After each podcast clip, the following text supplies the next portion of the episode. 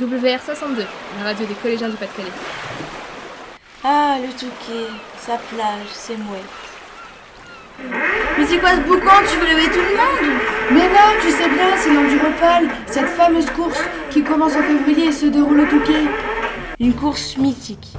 13 km de parcours, 5 épreuves, 2500 participants de 11 à 77 ans.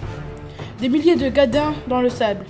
Enduropal du Touquet, c'est aujourd'hui la plus grande course d'enduro d'Europe et la plus longue course sur sable du monde, avec plus de 300 000 spectateurs sur 3 jours. Pour WR102, nous avons retrouvé un rescapé de l'enfer du sable. Il s'appelle Lucas, il a 13 ans. Il nous raconte son enduropal. Bonjour Lucas, tu es un élève de 5e du collège Madame de Sévigné. Tu as participé à la course Espoir qui a réuni 91 concurrents de 11 à 15 ans. Peux-tu nous dire en quoi consiste l'enduropal L'enduropole du Touquet, c'est une course de sable qui consiste à faire des classements ou aussi s'amuser. Combien de temps dure la course Une heure. Quelle distance as-tu parcouru Bah, Il y a 100 mètres de ligne droite et après bah, les restes c'est des tours, un maximum de tours et pour aussi doubler les gens. Voilà. Du coup, t'as une heure pour faire la course.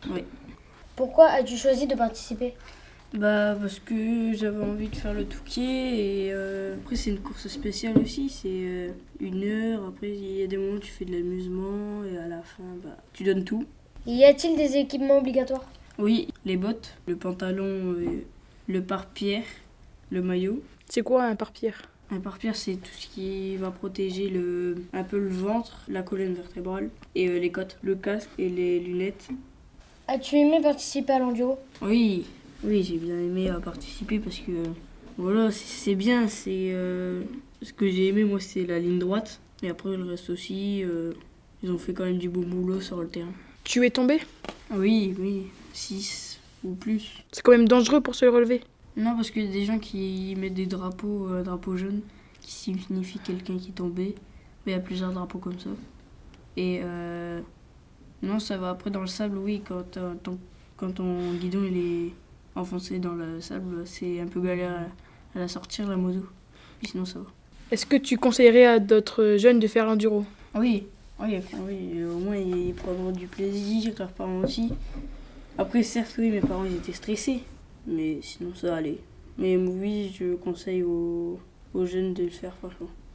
Merci Lucas d'avoir accepté de répondre à nos questions. Bah, de rien. Voilà, vous savez tout. Encore bravo à notre jeune moteur qui a fini sa course dans les 50 premiers.